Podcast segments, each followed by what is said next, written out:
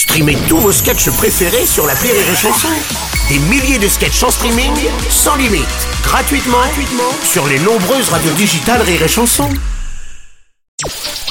Le Journal du Rire, Guillaume Po.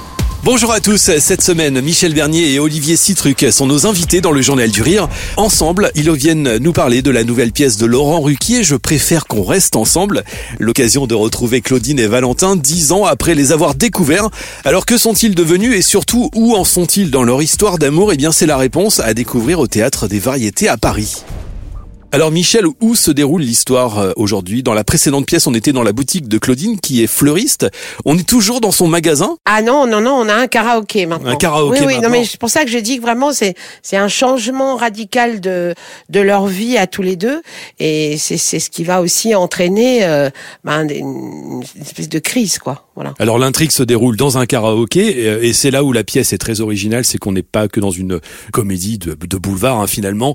Euh, on est dans un spectacle très complet, très musical et dans lequel vous chantiez déjà à l'époque et là vous chantez je crois encore plus. Ah oui, Chantez même beaucoup. mets beaucoup. Pas trop, beaucoup. Pas trop Et Olivier aussi, s'y est collé. Voilà. Non, mais on utilise, euh, oui, on utilise le fait que ce soit dans un karaoké pour euh, chanter, évidemment. Mais les chansons servent toujours de message.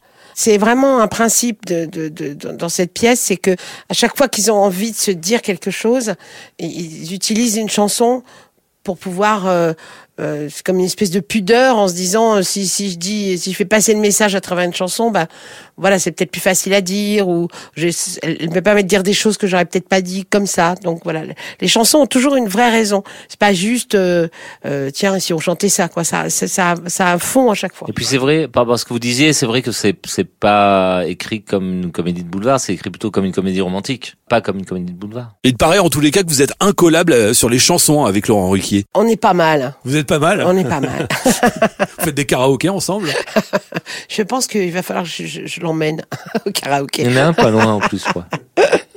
Vous chantez euh, donc dans, dans, dans vos spectacles, vous le disiez à l'instant, Michel, on peut dire beaucoup de choses finalement à travers une chanson. C'est un outil aussi pour dire des choses. Ouais, bien sûr, bien sûr. En tout cas, euh, les gens aiment les chansons parce qu'ils ils ont souvent l'impression que c'est écrit pour eux.